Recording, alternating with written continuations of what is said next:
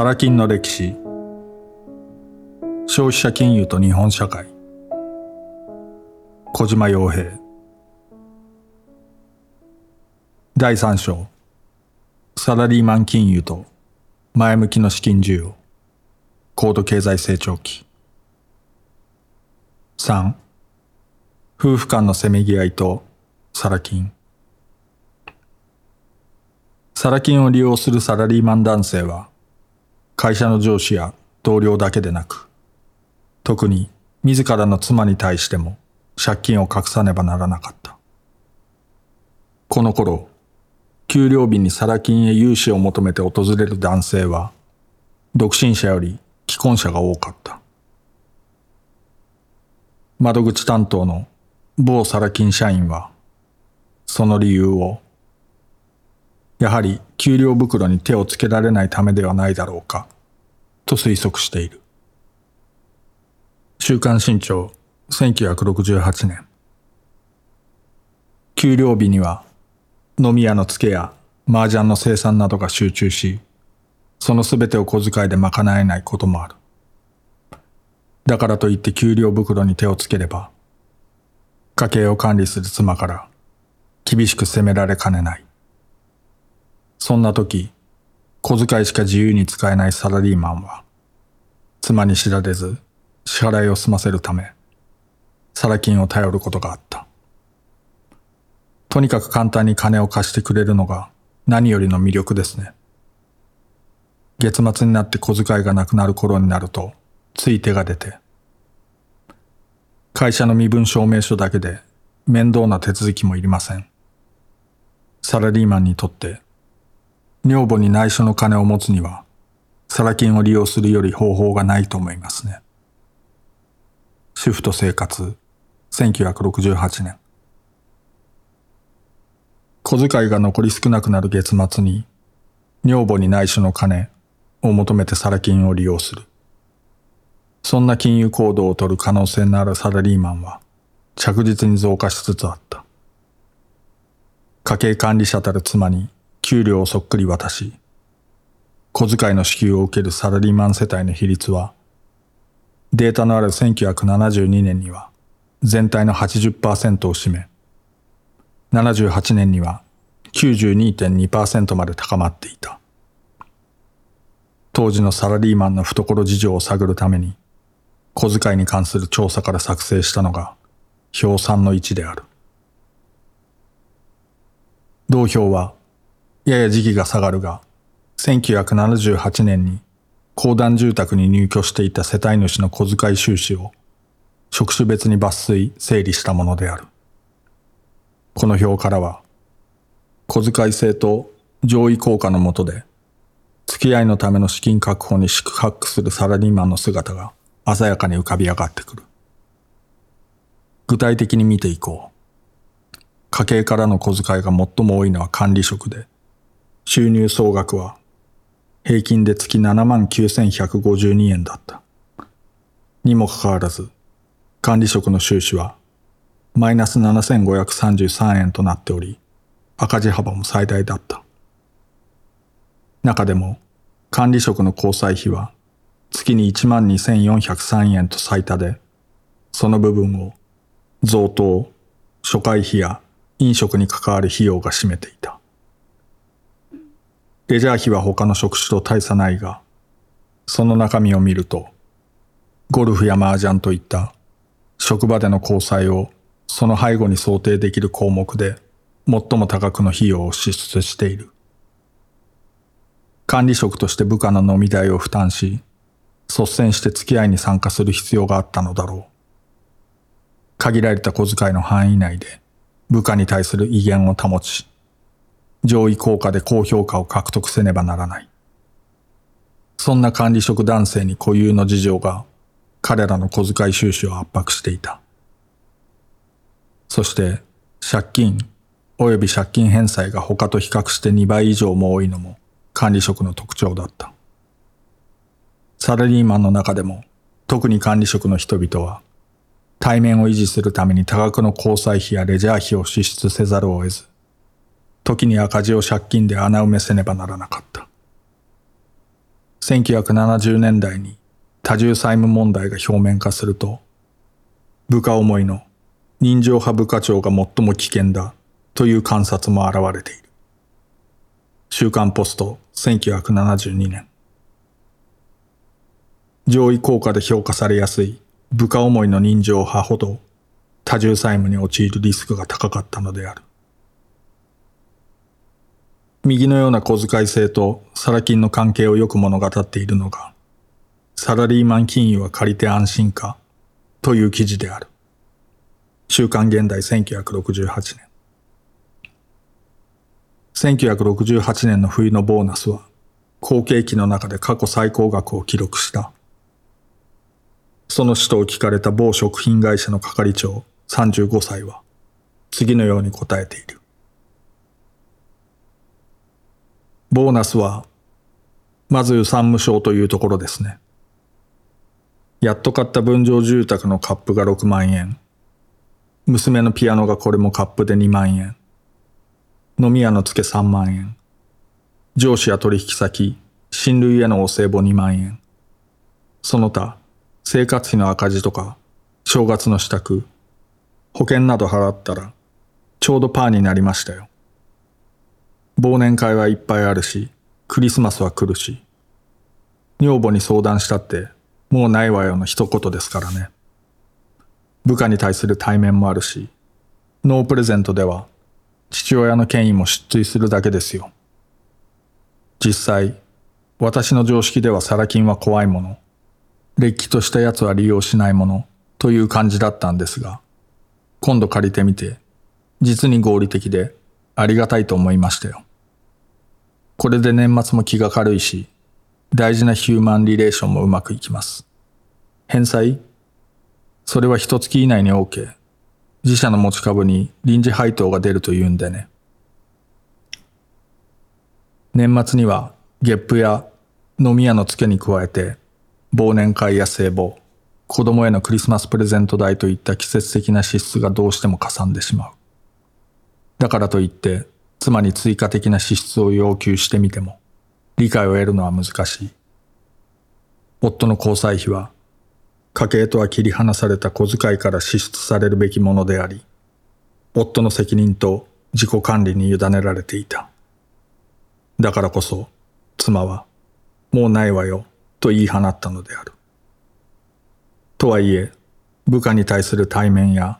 父親の権威に象徴される中年サラリーマン男性としての大事なヒューマンリレーションを放棄するわけにはいかない。家計から交際費の補填を受けられなかったこのサラリーマンは、結局は怖いものと認識していたサラ金を利用し、その利便性を印象的に語っている。上位効果にさらされたサラリーマン男性が、妻との衝突を避けつつ、追加的な交際費を確保しようとした場合、サラ金は実に合理的でありがたい金融機関だった。ただし、誤解のないように付け加えれば、小遣い制の下で付き合いのための資金確保に苦しむサラリーマン男性が、常に妻の尻に敷かれていたわけではなかった。サラ金を利用するある銀行員は次のように語っている。僕らは預金獲得競争が激しいですからね。得意先をバーやゴルフに招待するために自腹を切らなければなりません。会社は出してくれないから辛いですよ。ボーナスをごっそりサラ金の返済に取られますが、女房には出世するまで我慢しろと言ってあるんです。主婦と生活。この記事からは営業や接待のために自腹を切る場合には、夫の小遣いの範囲を超えたサラ金利用が許容されていたことを読み取れる。唯一の稼ぎ主たる夫の出世という殺し文句は、言ってみれば殿下の宝刀であり、これを持ち出せば、家計管理者たる妻にも我慢しろと命じられた。万一、サラ金からの秘密の借金が妻に露見しても、夫には仕事を理由に開き直る余地があったのである。マクノートンが言うように、財布の紐を握り、もうないわよ、と言い放つ主婦の力はいかにも強力に見える。しかし、その財布に金を入れる夫の力の方がより強力であったことは、この時代の夫婦間の力関係を考える上で、やはり無視できないだろう。実際、家計内における小遣いの位置づけには、夫婦間で明らかな格差があった。1965年当時、市販されていた27種類の家計簿のうち、妻の小遣いを非目としてはっきり計上しているものは3種類に過ぎず、まだまだ妻の小遣いは日陰の存在のようです、と言われていた。読売、1965年7月20日付長官。夫が完全に自らの裁量に委ねられた金を小遣いとして与えられていたのに対して、妻の権限は家計全般に及んでいたものの、自分のためだけに自由に使える小遣いを持つことは稀だった。そのため、妻が個人として金を使おうとすれば、密かにへそくりを蓄えなければならなかった。やや時期が下がるが、1976年の東海銀行による調査によれば、回答者の主婦のうち42.7%が夫に内緒のへそくりを持っており、その平均額は38.4万円だった。読売、1976年10月27日付長官。ボーナスを含むこの年の平均月給額は約19.4万円なので、へそくりのある妻は平均で月給約2ヶ月分の秘密の貯金を持っていた計算になる。しかし、夫婦間の合意のもとで公然と支給される小遣いと、パートナーに内緒でこっそり蓄えなければならないへそくりとでは、その性質は大きく異なっていた。ある主婦は、夫から渡される生活費を切り詰め、古新聞を売ったりして作ったへそくりで株を買っていた。それを知った夫は、溜まった酒代を生産しようと、へそくりは夫の金をごまかし横領したもので、実は自分のもの、だから株も自分のものだ、と主張して株の売却を迫ったという。朝日、1961年4月30日付長官。家族の間で横領は成立しないので、夫の主張は法的には無効である。しかし、当時の結婚観はなお、嫁を取るといった感覚が強かったためか、へそくりは、夫や嫁ぎ先に対する裏切りと捉えられることさえあった。家の金に手をつけるとは大それたこと。今のうちに離婚するとして、へそくりを理由に離婚を迫られた女性の存在を当時の新聞は伝えている。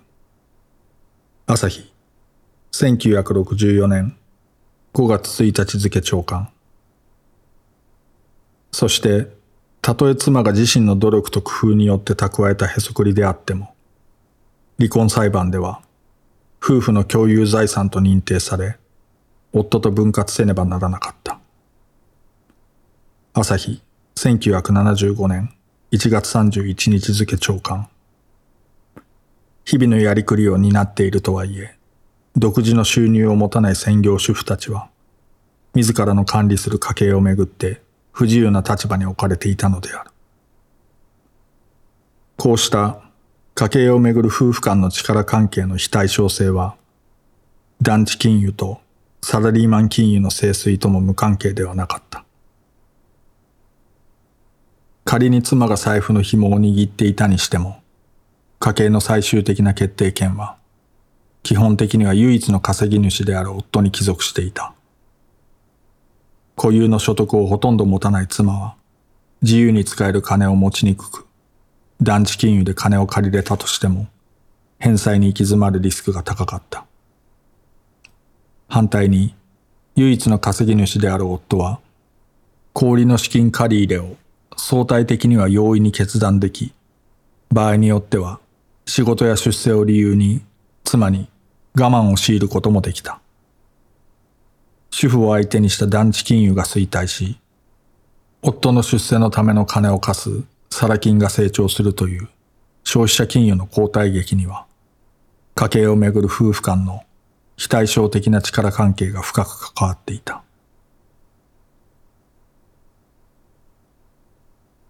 高度経済成長期に誕生したサラ金各社は、右のようなサラリーマン男性の独特な資金需要を巧みに捉え、飛躍的に成長した。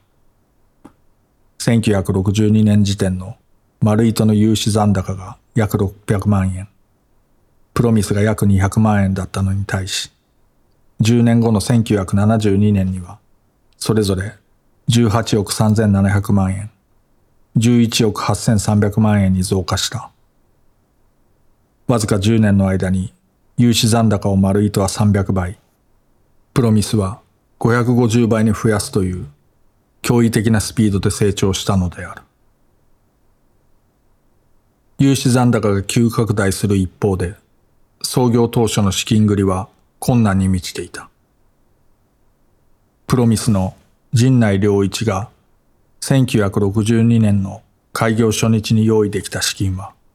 わずか27万円に過ぎなかった。当時の貸付上限額は一人当たり3万円だったから、営業初日でいきなり手持ち現金が突きかけている。創業後初めてのゴールデンウィークには、絶好の稼ぎ時であるにもかかわらず、資金不足のために社員研修の張り札をして休業しなければならないほどだった。陣内は貸付の原資をかき集めるため、大阪市内在住の妹夫婦や、小金を掴んでいると聞いた知人の保険外交員、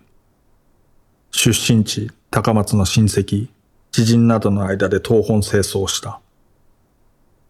親戚、知人からの借り入れでも、調達金利は年利30%という氷だった。金融経済統計月報によれば、1962年の銀行普通預金金利は年2.19%郵便貯金金利は年3.6%だったから陣内の提示した金利がいかに高かったかが理解されよ。しかも利息は毎月払いで元本は必要時にいつでも返済するという約束だった。陣内を容易に信用しようとしない禁酒に対しては、自殺でも有効な生命保険に加入し、金を返せなければ、自らの命を変えてでも返済すると説得した。プロミスの写真では、こうした金集めのための努力を、シャクトリムシのごとく、それはまるで地を這う資金調達活動の展開であった、と振り返っている。資金調達面での困難は、この時期の多くのサラ金企業に共通した悩みの種だった。レイク創業者の浜田武雄も、私たちは社会的にはまだまだ日陰者ですから、銀行が資金を貸してくれない。そのため、コネを頼って経営者個人の信用で禁止を探すほかない、と嘆いている。朝日、1977年4月5日付夕刊1970年代初頭までの銀行は新参者だったサラ金に対し容易に金を貸そうとはしなかった。高度経済成長期には金融当局の生産金融優先の方針もあってサラ金各社が銀行から資金を借りるのはほとんど不可能に近かった。篠原によると銀行の融資対象としては、サラ金は最低ランクに位置づけられており、お百度を踏んでもなかなか首を縦には振ってくれず、パチンコ屋並み、あるいはそれ以下の扱いを受けていたという。銀行から低く見られ、まとまった資金を定理で集められないことが、この時期のサラ金の成長を制約する最大の要因だった。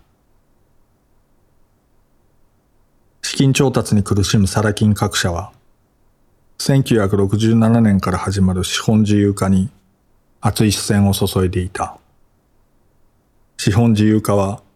基本的には米国をはじめとする OECD 諸国からの外圧によって進められたもので、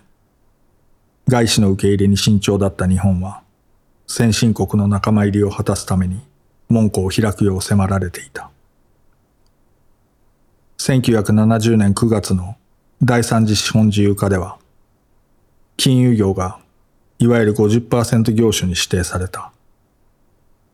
資本金の50%までなら外国から資本を導入できるよう自由化されたのである。段階的に進化する資本自由化の動きに対して、プロミスの陣内は強い関心を示していた。依然として銀行はまだなかなか融資の扉を開けようとしない。出資法の抑圧の中で実に多くの労力を払って零細資金を調達するほかない。大きく合理的な外資との提携によって事業はまた大きく自由に羽ばたくことができるのではないか。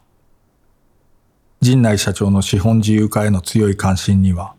そのような思いが定流として存在していた。プロミス社氏。陣内は、すでに第三次資本自由化に先立つ、1970年6月に、英国籍のインド人資産家と合弁会社を設立し、その後も外国籍の個人投資家から積極的に融資を受け入れていた。レイクの浜田武雄も、1975年に外資と合弁で子会社を設立している。禁酒になってくれるのであれば、国籍など関係ない。資本自由化は、資金調達難に苦しむサラ金業界にとって、大いなる福音となる可能性があった。ただし、当時のサラ金業界が、もろ手を挙げて資本自由化を歓迎していたわけでは決してなかった。資本自由化は、外資に金融業の門戸を開くものでもあったから、外資系消費者金融の日本上陸が危惧されたのである。すでに米国の巨大な消費者金融企業は、国境を越えて店舗網を拡大しつつあり、その進んだ金融技術と豊富な資金力は、日本国内の業者にとって大きな脅威だった。プロミスのある支店長は、1973年1月の社内法で、日本の業者が年利102.2%ならば、外国企業はその莫大なる資本力で、年利を80%、あるいは70%に下げても収支が合う。その時になって外国企業と立ち打ちするためにはどうしたらよいか、と危機感をあらわにしていた。資本自由化は資金調達を容易にする可能性を持つ反面、外資の参入によってさらに競争が激化する危険もあり、国内業者にとっていわば諸刃の剣だった。こうして資本自由化が進む1970年代に、サラ金各社は一層激しく規模拡大を進め、外資の上陸に備えて自社の競争力を養うことに関心を集中させていく。次に、章を改めて、1970年代以降に激化する競争の実態とその帰結を見ていこう。